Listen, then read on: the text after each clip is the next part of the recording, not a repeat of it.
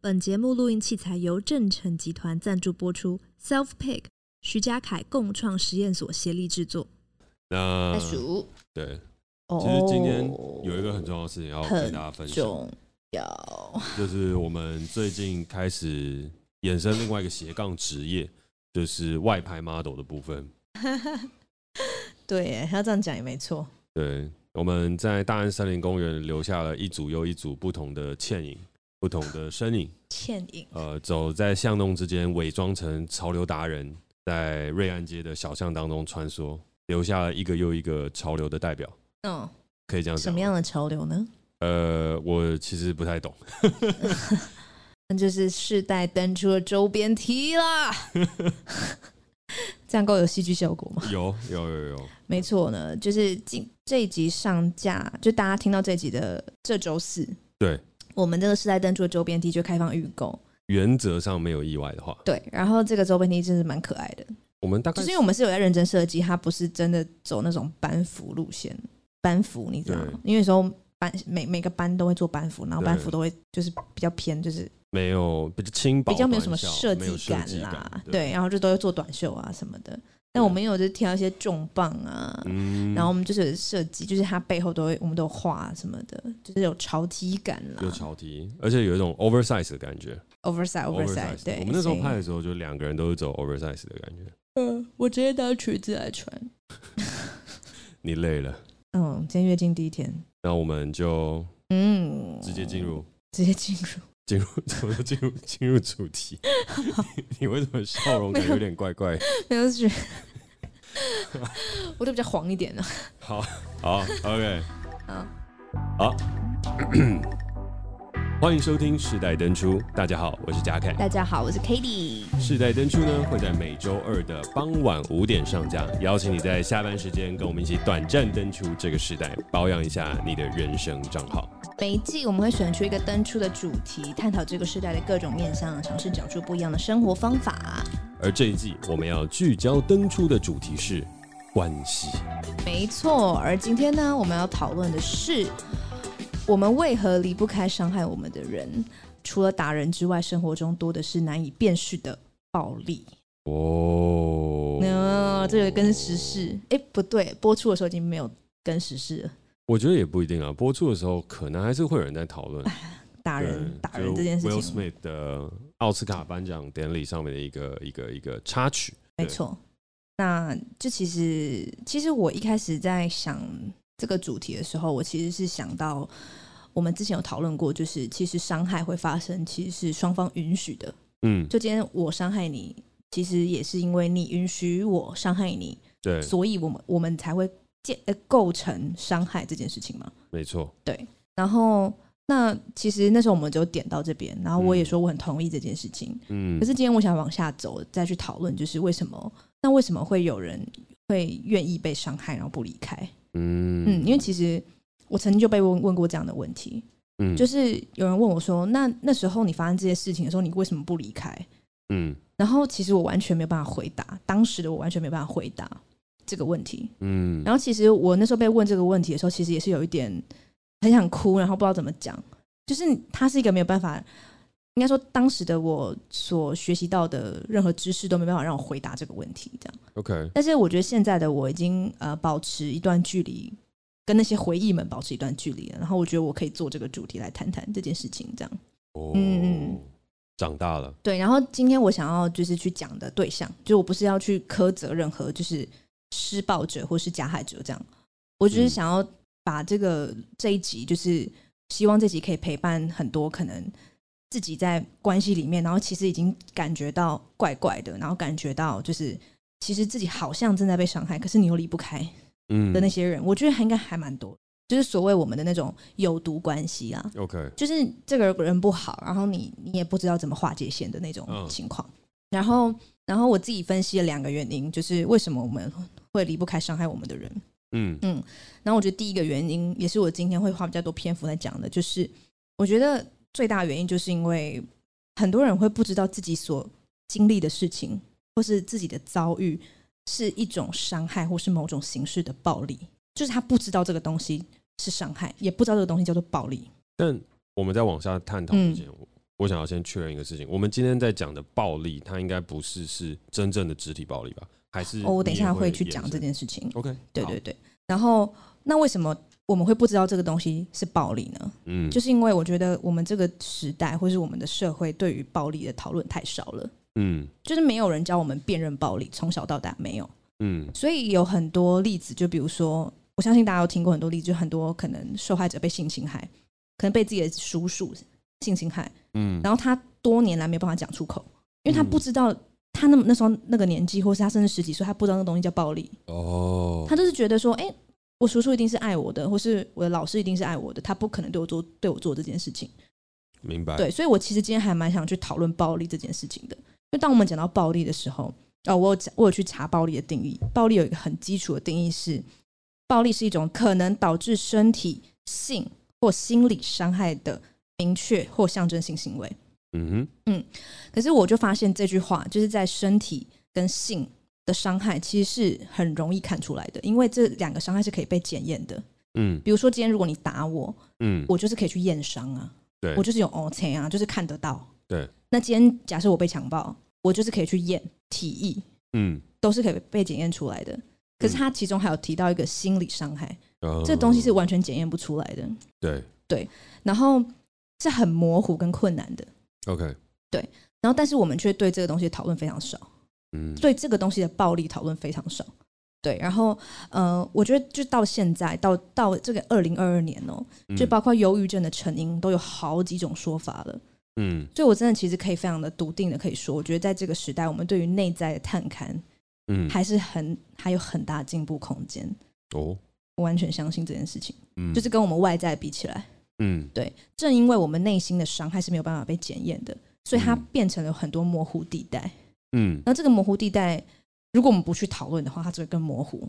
嗯，对，所以我今天想要讲的暴力，真的大部分也是跟这种心理伤害有关。但因为我不是医生，对，我只能用我经验过的事情去去，以及我会的语言去描述那些东西而已。这样。好，但我觉得真正的暴力，它不是只是我打你而已。对，对我觉得言语暴力，它它也是个没有办法办法量化的东西，嗯，但是它却会比较不会被那么检视，就只是因为其他的暴力你看得到，嗯，对对对对对，嗯，然后回到我刚刚说的，就是呃，因为受害者不知道自己遭遇的东西叫做伤害或暴力，所以他们没有办法，就是他们没办法离开，嗯。嗯，然后我还我开始去想到这件事情的时候，其实是我这两年刚好去看了一个展，跟看了一部剧。然后让我更确立这件事情，就是哦，其实当时当年我发生的事情，不是只有我一个人有这样的经验，就是很多人在事件发生的时候都不知道自己遭受到暴力。嗯，对。那我这边都不举我的例子，可是我举别人的例子，都可以回应我的生命经验。OK，好，我在二零二零吧，还是二零二一，不确定。我看了一个展，就是那个郑家纯鸡排妹她办的展，哦、叫三十八号树洞。哦，因为那时候她跟 Only 有的事件，对，她不是被性骚扰嘛？对。她就匿名的收集了好几组，应该有上百组，就是很多人匿名投稿自己遭受到的性暴力的经验，然后办了一个展，叫做三十八号树洞。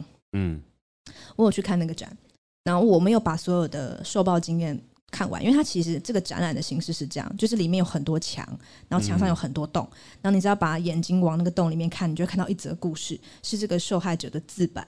哦，他就是会写说什么时候他发生了某件事情，怎样怎样怎样怎样。嗯。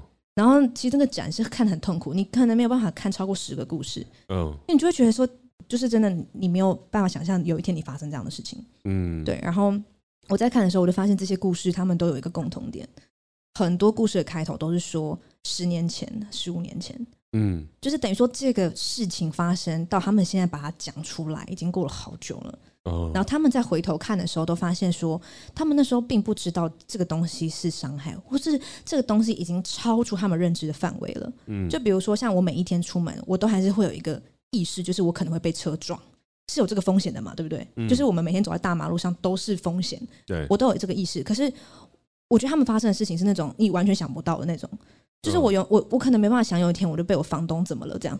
嗯，我没办法想象有一天我就是被我超级信任的老师、超级信任的叔叔就怎么了这样。嗯，所以这个事情发生的时候，它是超出认知范围。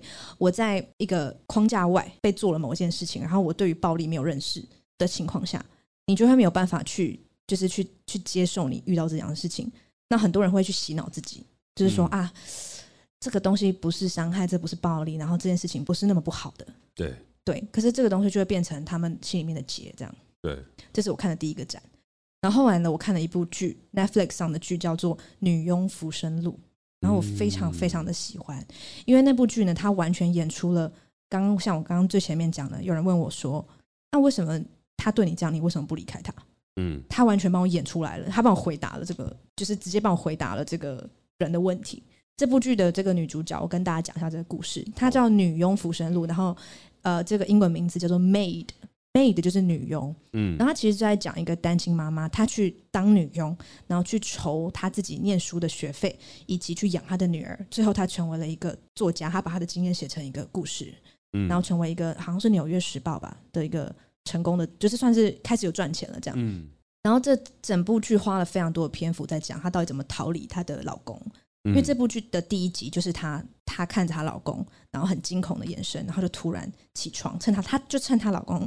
打呼了，已经睡着了，嗯，然后就马上就把他女儿抱着，然后就开车，然后他就漫无目的的乱开，然后他没带钱，这样，然后一开始他甚至是去那个，就是他去社工，就是那种叫什么社工会帮助他那种地方，就是社社服机构，然后就说他要就是一个地方住，对，就他原本去申请那种流呃游民的那种所，对，然后社工就问他说：“你为什么不申请家暴庇护所？”嗯，他就说：“呃，我没有被家暴啊，我没有伤口，我老公没有打我。”然后他后来才辗转得知，其实不是只有打人才叫暴力。他他后来真的去了家暴庇护所之后，发现不是所有不是所有在那边的妇女都是全部都是可能眼睛有伤口，或是哪里有伤口。嗯，也有像她一样是那种很完整的。嗯，但是他们也是受暴妇女。嗯，对，因为她老公对她的暴力是精神暴力。嗯，言语羞辱，然后断绝她的经缘。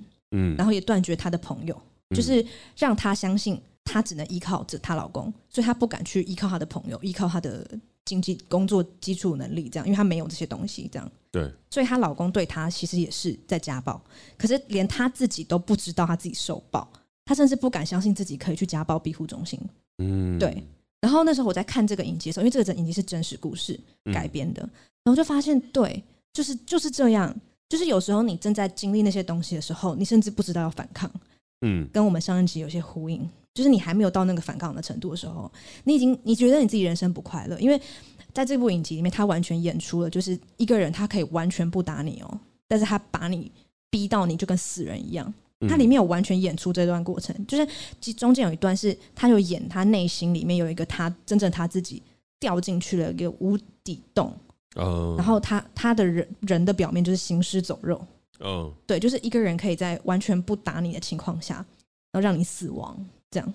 他就演出了这件事情，所以我非常的喜欢这部剧，因为我觉得非常的真实，然后我觉得也很回，可以很回应我的生命经验，这样子。明白。对，所以我觉得就是第一个是，呃，为什么人会离不开伤害自己的人，就是因为我们不知道我们遇到的东西叫做暴力，或遇到的东西叫做伤害。然后我觉得这是因为这个时代对于无法被量化的伤害讨论的太少，给的空间也太少。然后我自己认为啦，我自己认为就是。我自己觉得心理伤害，因为我刚刚讲他没办法被界定，对，所以我觉得，我认为心理伤害它到底有没有发生，或者说这种心理的暴力到底有没有发生，应该是要以当事者，就是被应该说被对待的那个人的说法为主。嗯，所以如果我今天说我受伤了，那就是受伤了。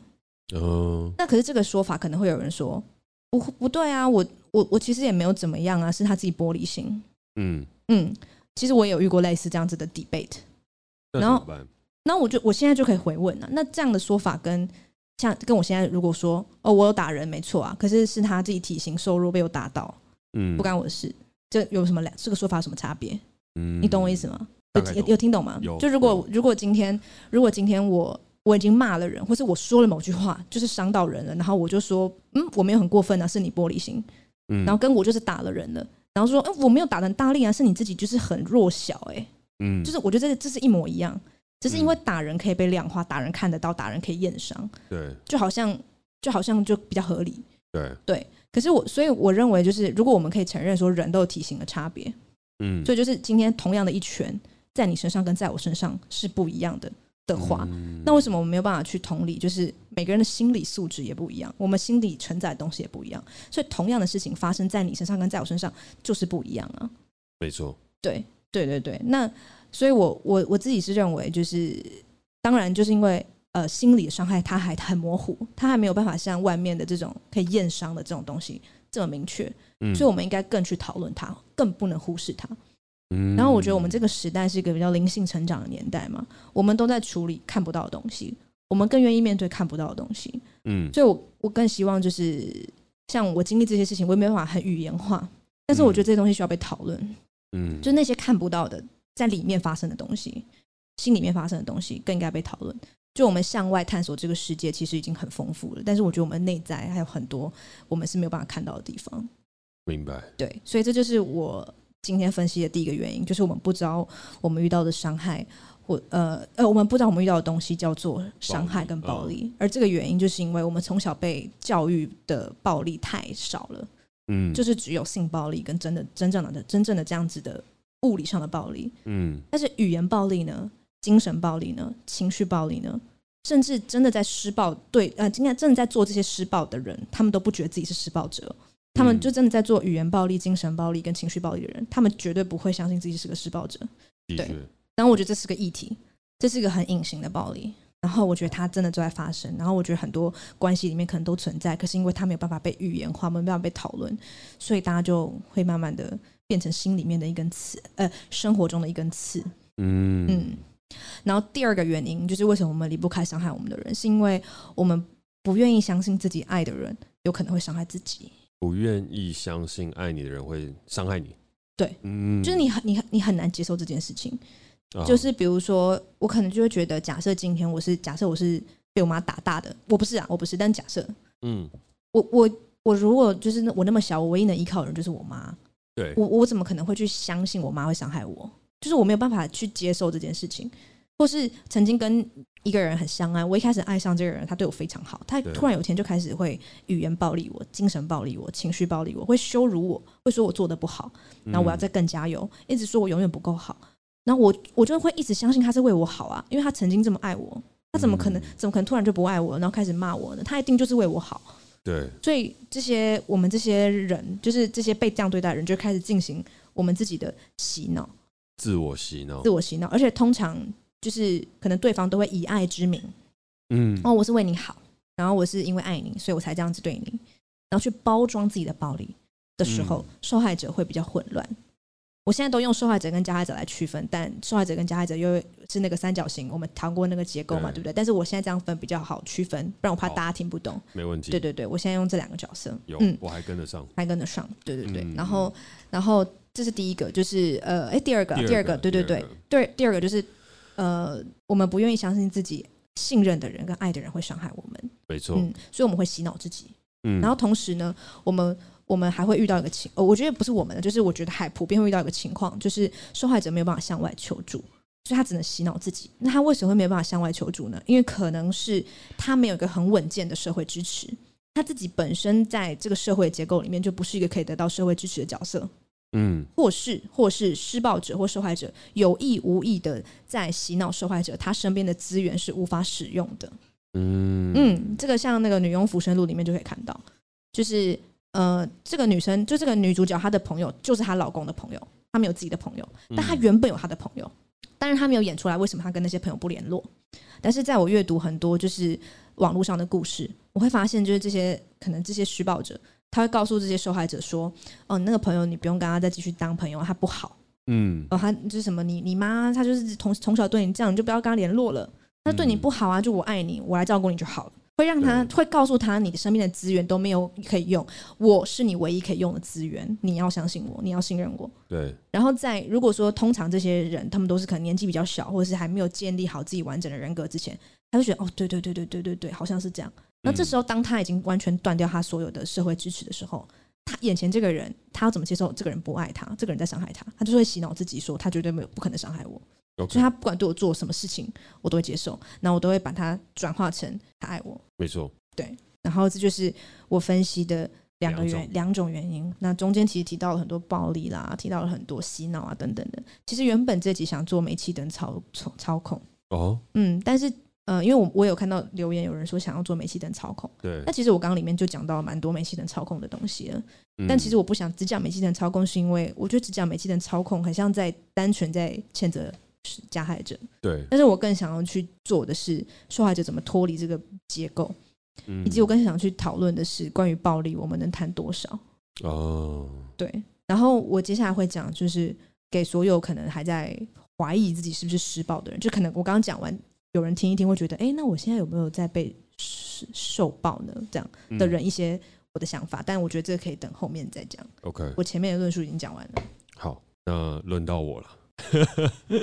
没有，我觉得今天讨论这个主题，就我在看 rundown 的时候，我就觉得这是一个就是蛮有趣，然后也真的值得被讨论的一个事情。因为我觉得以男性的角色，老实来讲，在这个世界当中，嗯、他还是有优势。对，必须要这样说。就算我们讲男女平权已经讲了超过一个世纪、两个世纪，甚至可以说三个世纪以上，但是其实男性在这个世界上当中，他还是很容易的在不自觉的状态下施加给予这个世界上暴力。我们就不讲那些可见的暴力了，就是我们带有男性的权威去做出的一些呃物理性的暴力事件，跟你刚刚讲的这些可量测的暴力事件。对，但其实更多的事情是从历史跟传统累积下来的不可量测的这些暴力，而这些暴力的话，就是譬如说像你刚刚说的。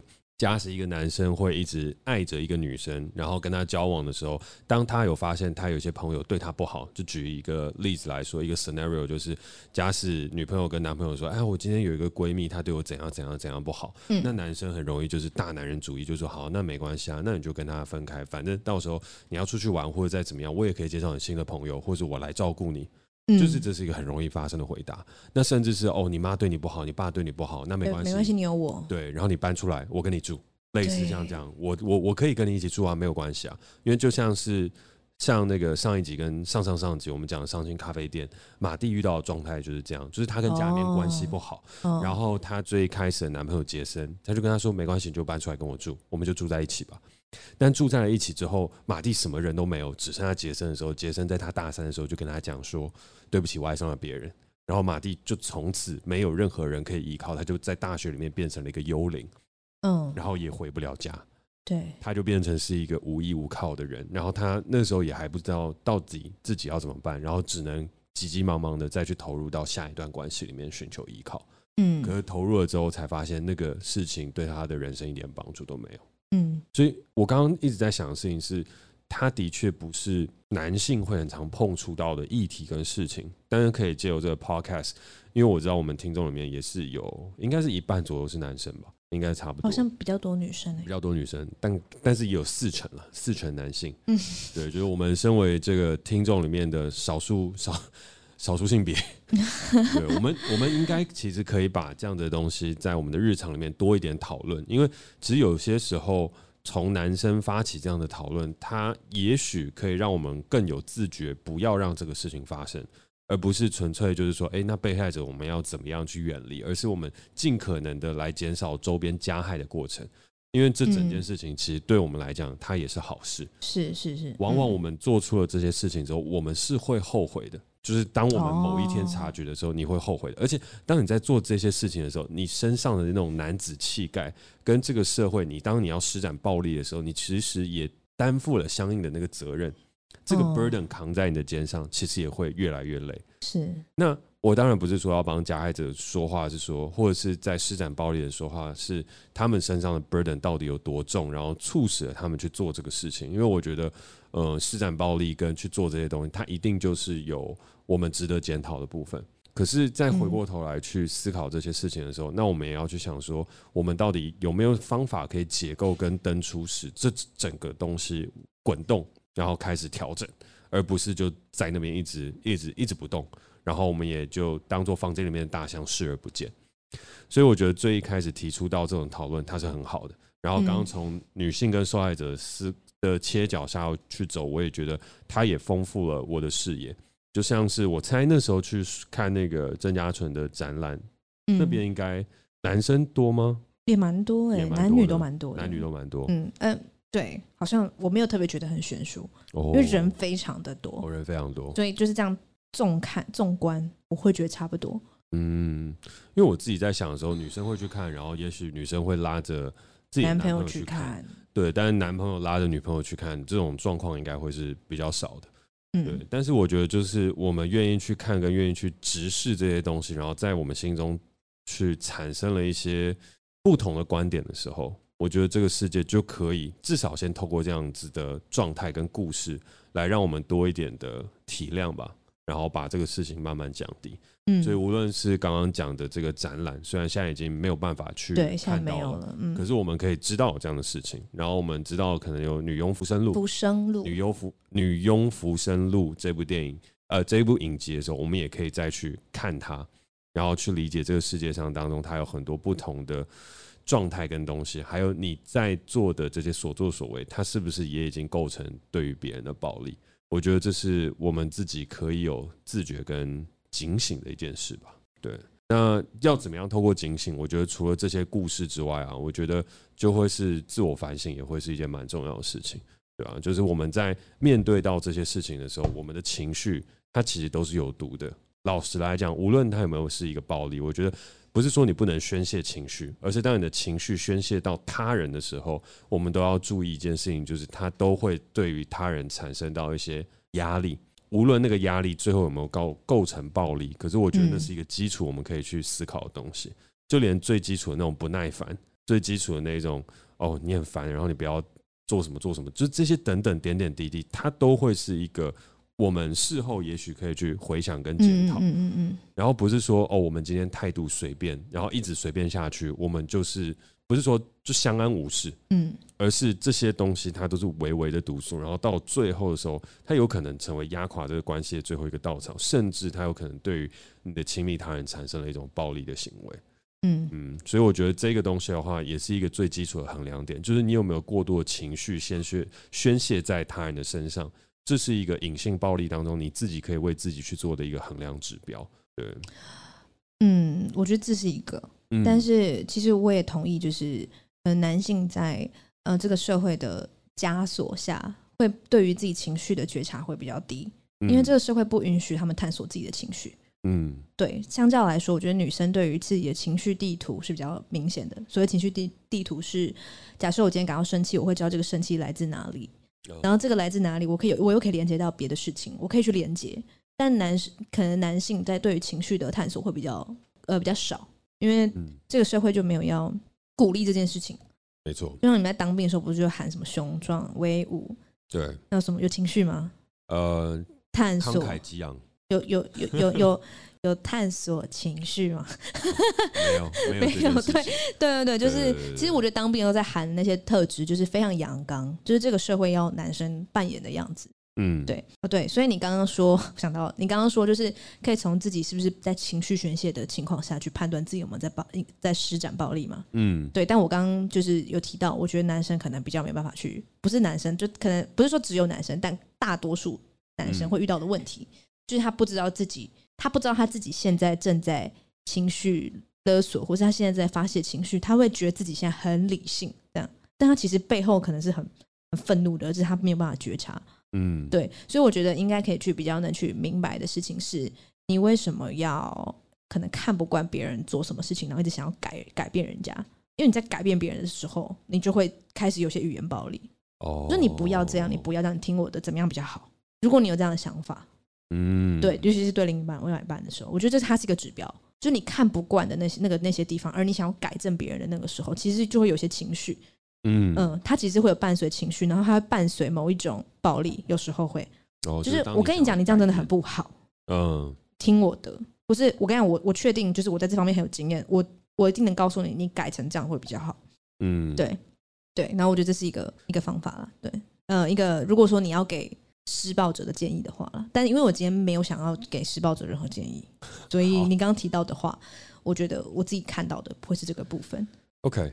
对，因为我觉得想要改造别人这件事情，如果是单方面的，嗯、就是我单纯看你不顺眼，然后我想要改造你，嗯，然后我就一直跟你讲说，哦，就是开始说服你，用我逻辑说服你怎么样做比较好，怎么样做比较好，它就是一个单向的过程嘛。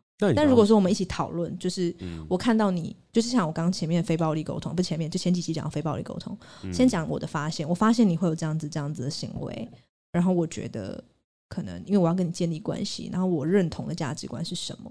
那你认为呢？嗯，这样我先不说，我觉得怎么样比较好，然后你要怎么样，变成一种沟通了。对对对对，因为暴力就是，所以它叫非暴力沟通啊！哇，讲的太好了哦，对耶，暴力沟通跟非暴力沟通，对，给你五五颗星，五星吹捧。对，因为其实好，可能我想想提一下，就是最近的那个威尔史密斯的事情，嗯，因为大家就是有两派嘛，一派就是打人就是不对，暴力就是不对，嗯嗯，那通常这一派论点一出来的时候，就会有人说啊，言语暴力也是暴力啊，嗯，然后就会有另外一个人说，嗯，言语暴力也是暴力，所以他就活该被打嘛。嗯，然后我就觉得不对啊，我们就没有要以暴制暴啊。对，因为我其实也同意言语暴力就是暴力，而我也认为脱口秀演员的工作本身就存在某一种暴力性。嗯，它是存在暴力性，但它不是永远都会施暴。对，就是所以我认为一个很专业的脱口秀演员，他可以控制这个东西变成真的幽默，但他有没有暴力的风险是有的。就像假设你是一个散打国手，你的工作，你的工作有没有暴力性？有，有，因为你就在打人呐。对，但你有可能会不小心把人家打伤。嗯，对，所以我觉得，我觉得脱口秀演员他是存在，他是一个有具有某种暴力性的工作。嗯，但我也同意他是个工作，这样。嗯，对。那我也认为言语暴力是一个暴力，他应该被分开讨论。嗯，对。就今天言语暴力是言语暴力，然后你肢体暴力是一个暴是一个暴力，那它都是暴力。嗯，暴力都是有这些形式的。嗯，只是我们当代可能对于就是比较多一面倒的，会直接说哦，这个就是不对的，就是肢体暴力，那就是性暴力。嗯，对。可是我觉得，对于精神暴力、情绪暴力、言语暴力，其实有慢慢在起来。因为现在很多智商心理师是非常有名的，像卓木兹啊，就是很多他们的 podcast 越来越多，越来越多人听。关于煤气灯操纵，越来越多人看。我觉得这是有在崛起的。但可能在我爸妈那个年代啊，或是可能我小时候，都还是很少人在讲这件事情哦。其实我刚刚一直在思考一个问题，就是也是你刚刚讲到 Will Smith 的这个事件。然后才让我真的想说，好，我们来讨论一下这一题。因为我本来想要略过这一题，因为这一题不好讨论。这一题要讨论的事情，就是因为我们刚刚都在讨论言语暴力啊，然后讨论这些等等的事情，它其实很容易会给人到另外一个感受，也是你最一开始提到，就是啊，那你不就玻璃心？它其实还有另外一个反面哦，另外一个反面的事情就是哇，那现在所有东西我们都要讲话都要讲的小心翼翼，然后都要怕别人受伤，是这样吗？就是其实社会当中有另外一派的风气，跟另外一派的另外一派的人在讨论这个事情。就是哎、欸，所以我现在是不能讲这个，也不能做那个。然后我们到底能做什么？就是每一次当这些东西讨论出来的时候，他就会开始思考说：哇，那好可怕哦！这世界到底会变成什么样？所有的行为都变成一种猎巫的行为。嗯哼，对。然后这个检讨跟这些东西，我们也很难大声的说出来，因为它跟社会主流是背道而驰的。嗯嗯，就譬如说，当很多人在讲到女权的时候，然后再讲到这个关系里面的暴力，然后可是有另外一些人，他们也会被呃一些控诉所害，有点类似像这样。嗯，但是讲到这边的时候，我那时候会想要提出来讨论的事情是，我觉得现在有一个风气是我们在讨论暴力的同时，我们也可以去讨论的，就是我觉得我们不用站在道德制高点上面去发表全部的意见。嗯，我觉得现在大家都很爱站在道德制高点上去评论所有的这一切，然后我觉得那个只会让我们的社会分裂跟暴力越来越多。因为就像你刚刚讲的，呃，反对暴力的人就说只要暴力就是不对，我们要谴责这一切。然后另外一块的人也会说，没有言语暴力也是暴力啊，那那个暴力我们就要容忍嘛。然后呢，最后的这个以暴制暴，它到底是什么？就是他要把全部加总起来。站在一个至高无上的道德点去做一个完全的纵观跟批判，然后获得大家的也不能说认同啊，就是大家认同跟赞赏，然后说啊，这个观点是最对的。可是我的想法，我一直都不是觉得是这样。我的想法事情是，所有的事情它没有办法盖瓜而论下一个总体结论。哦，因为举例来讲，我觉得 Will Smith 去做这件事情的时候，对暴力的确是错的。可是真的有人可以忍到？所有东西都变成压抑，然后就坐在那边，什么事情都不做吗？他真的有办法像大家所说的哦？那你就走上去，然后站在台上，然后要求他当面道歉，然后是用一个很有绅士风度、很 gentleman 的方式去做吗？我觉得这很难。就是这世界上所有的东西，它一定都会存在着某一些的宣泄性。暴力的确是不对，可是他站上台去做这个事情，他有没有承担起这个后果？我觉得 Will Smith 他有承担起这个后果。那身为这个喜剧演员，他讲了这个言语暴力，他讲了这些东西造成的这个事情，他最后有承担起什么样的后果？我觉得那些东西是各自可以去分开讨论跟去看，他并没有一个绝对的答案。所以，像最近有很多人就在决，就是下一个呃定论说，你不能有暴力，你不能有言语暴力，然后只要暴力就是错的，我都会觉得他会没有办法说服我，因为这世界上没有绝对。那你真的要把人压抑成那个样子，到最后只会产生变态而已啊！因为我们人又不是神，如果我们每一个人都修仙成佛了，那当然不会有。可是我们就是没有修修仙成佛，所以我们要讨论。然后最终我们也要学会原谅跟放下，嗯，而不是永无止境的追杀。追杀 Will Smith 说：“哦，那你这样终身就不能怎样，不能怎样。”哦，但是他的成因我们理解吗？我们没有办法理解啊。那对于他们来讲，好，他已经道过歉了，在这个上面他已经做好他的一个诠释。那我们就各自用各自的角度去想办法去原谅跟放下这件事情。嗯嗯嗯，然后从中学习到一些教训，而不是一直一直一直不断的批判。而那些批判回到我们在关系里面，我们今天在讲这个暴力，我们在讲到这些东西的时候，他才有办法让讨论更多的发生。对，而不是今天一个讨论出来之后，一个风向出来之后，好像我讲这个没有在风向上，我就是错的，然后我就连这件事情讲也不敢讲，然后到最终他一定有一个道德的制高点在，那我觉得这就不行。所以像很多人说，只要暴力就是不对，对我有认同，我也觉得暴力是不对的行为。可是一个人不会因为他在一个公众舞台上失事，就是做了这件事情之后，就变成一个万劫不复的存在。嗯嗯，这是我发自内心的想法。是对，但是这也是刚刚在讨论到的东西啊，就是我会觉得，就算曾经有人他做过了言语暴力，他做过了这些事情，但是在人生的这段旅程过程当中，双方取得和解跟谅解了之后，其实各自还是可以 moving forward 往前去走。而不是是说我们最终它就变成一个唯一被批判的标的，而是我们可以透过这些故事跟讨论，让整个事情不再是房间里面的大象，不再是一个道德标准下一个外衣压了上去之后，我们就不能够再讨论，不能够再 debate 的一个事情。嗯嗯，同意。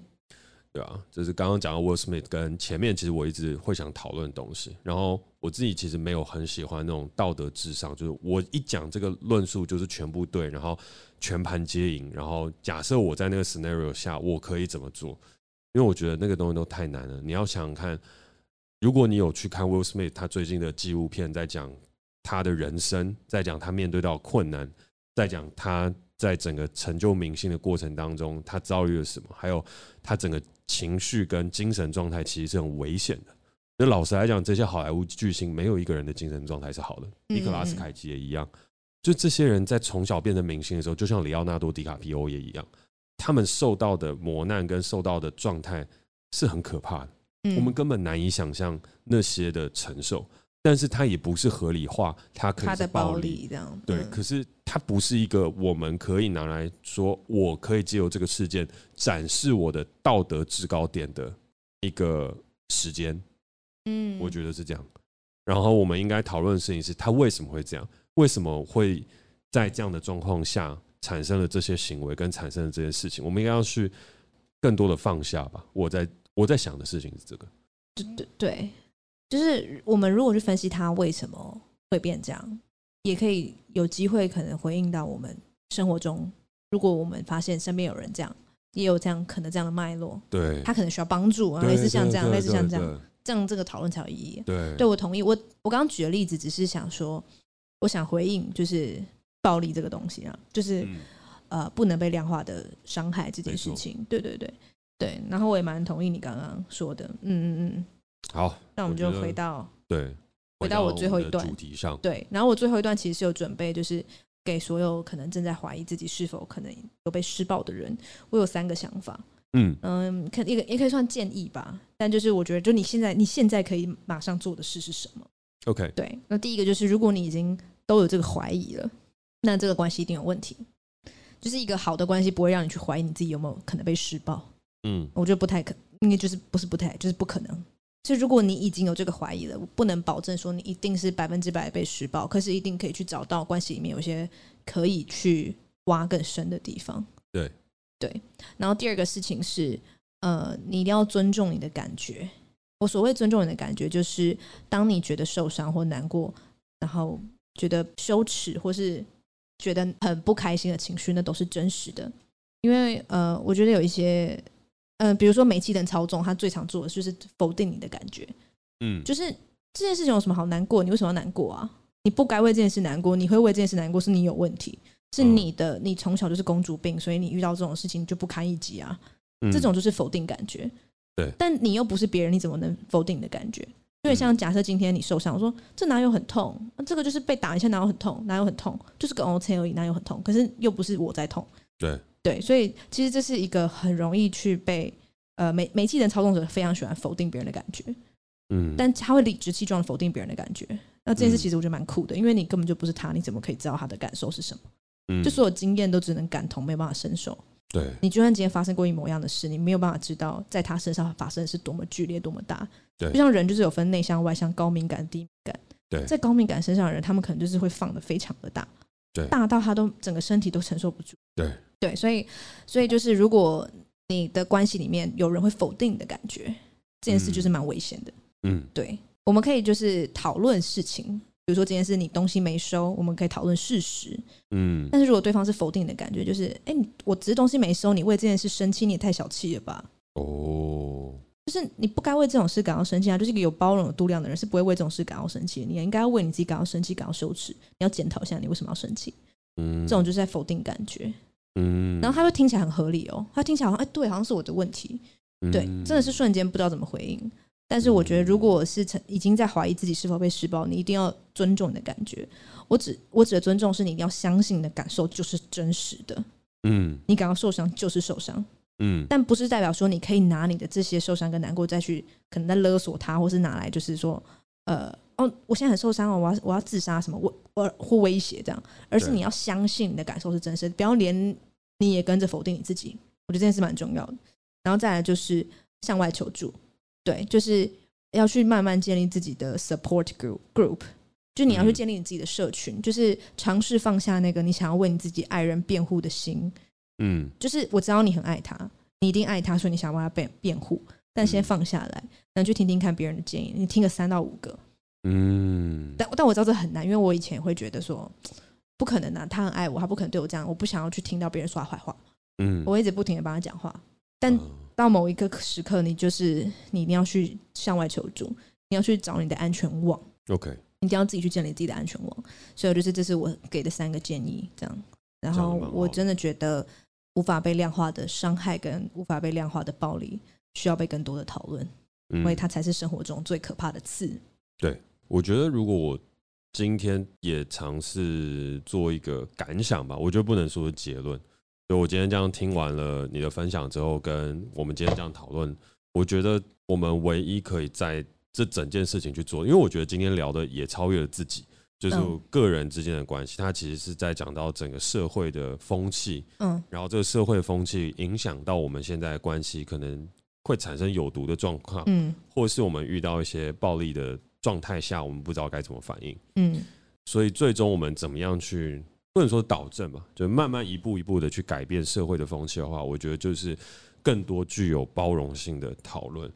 然后这些讨论，我们应该要导向的指引跟方向是，它可以有更多的体量跟更多的包容度，然后让讨论更完整的发生。我不见得要去说服你，但是我们可以接受彼此的存在。然后我们不是以批判他人、建立自己的价值为核心中心。而是是我们想要设身处地去了解这个事情发生的成因，以协助整个社会乃至于我们自己不会再陷到相同的境地、相同的境遇。然后最终我们每一个人都在减少这样子的状态的时候，整个世界发生那样状态的事情就会变少。嗯，然后少一点道德的批判，因为道德放在每一个人身上去批判别人的时候，其实都是 OK 的。但是其实我们默默的，当我们去做道德批判，它就是一种双标，就是二元，对，就二元化了。呃，啊、我觉得二元化是说，呃，二元化也是一个非常重要的事情。但我觉得有一个事情是我们其实都很难做到单一标准。哦，对，其实我们每一个人天生都是双标的，嗯嗯，甚至三标四标都有可能，但基础就有双标，然后双标之后产生二元对立，那其实对于这整个世界没有那么好，因为就像你刚刚讲感同身受，你真的有办法感同身受 Will Smith 在那个时候的状态吗？你可以感同，但你有身受吗？那你可以感同身受他旁边的妻子的状态吗？你有在那个 scenario 下完整经历这一切吗？可能没有哦。那在那样的状态下，我们能做的是什么？我们能做的就只有是讨论，哎，这事情为什么会这样？可是如果我们已经站到一个批判的角度，那其实我们反而会回过头来压抑哦。譬如说我今天真的很愤怒了，然后愤怒到我真的要赏别人一巴掌了，可是我还是站在自己一个道德制高点，说我绝对不能这样。可是有些时候，那个东西压抑到最后，你可能变成了一个变态。嗯嗯嗯，变成了汉尼拔，变成了那种杀人魔医生，也有可能，因为很多的压抑跟很多的变态都是从这样的小小的东西去累积起来的。嗯，这是我今天可能最后想到一个可以分享的事情吧。嗯，蛮好的，差不多，差不多，好吧。今天节奏不错。好，那接下来的话呢，一样进入到我们节目最重要的一 part，那就是在节目的最后呢，想要再次邀请你们。在每周二，与我们一起短暂登出世代，解构社会，实现自我成长。没错，让我们的人生账号都可以登出一下再启动。然后，如果说你想要变成一个潮男潮女，身穿潮 T，跟我们一起登出这个世代的话呢，那就欢迎来加入我们的世代登出的周边 T 预预购集资，对吧？然后每一个的集资跟每一件 T 恤，它除了代表我们是一起。在聆听这个节目的伙伴之外呢，它也其实可以让我们的节目走得更远，然后让我们共同完成更多的事情。嗯，甚至说不定我们还可以把它做成一个刊物哦。哦，我们可以把，就是我们可以把我们关系篇、网络科技篇都把它文字化，类似。如果我们有钱的话，哦，对，如果大家赞助的够多，支持我们够多的话，我觉得我们就有更多的力量可以往前进。好，哎。换你啊！你讲了好多，哦，那还是我们直接到我是直接对你直接我是嘉凯吧。那我是嘉凯，我是 Cady。如果你喜欢我们的节目，欢迎小额赞助我们。有任何想跟我们说的话，也欢迎在 Apple Podcast 给我们评分加留言，或是透过底下链接私讯给我们哦。那我们下次见，拜拜。好，那接下来呢，就是要感谢听众朋友时间，感谢三一二四五赞助我们一百块。他留言跟我们说，很难定义的朋友关系，正是友谊迷人和没有负担的特色之一。希望节目能继续照着你们喜欢的方向前进，剖析自我，又与听众共感，加油！下一位是鱼鱼包包吗？鱼宝宝宝，吃饱了饱，鱼饱饱。他赞助两百块，然后他说第一次的赞助献给了时代登出，非常喜欢这一季讨论各种关系的主题，每一集都好有收获。要诚实面对自己的内心，并做出改变很不容易。谢谢你们带给我各种不一样的观点与思维，一定要继续加油哦。接下来感谢 Job Jobs Jabez Jabez 对赞助我们两百块，马来西亚的粉丝，我从那些你不敢跟老板说的事 S Two 每一集追踪到现在，每一集都获益良多。自己也希望有一天能像 Jack 一样，对每一次，对每一次的讨论的课题都能有非常扎实的概念和想法。好怕你们不继续更新哦，小额赞助多。好，然后最后一位嘎嘎，他赞助两百块，然后他说一直都很喜欢两位主持人在互相针对一个议题互相讨论的方式，但希望你们是可以在生活很有余裕的情况下去录制 Podcast，而不要造成太大压力。如果累了也可以停更，谢谢你们。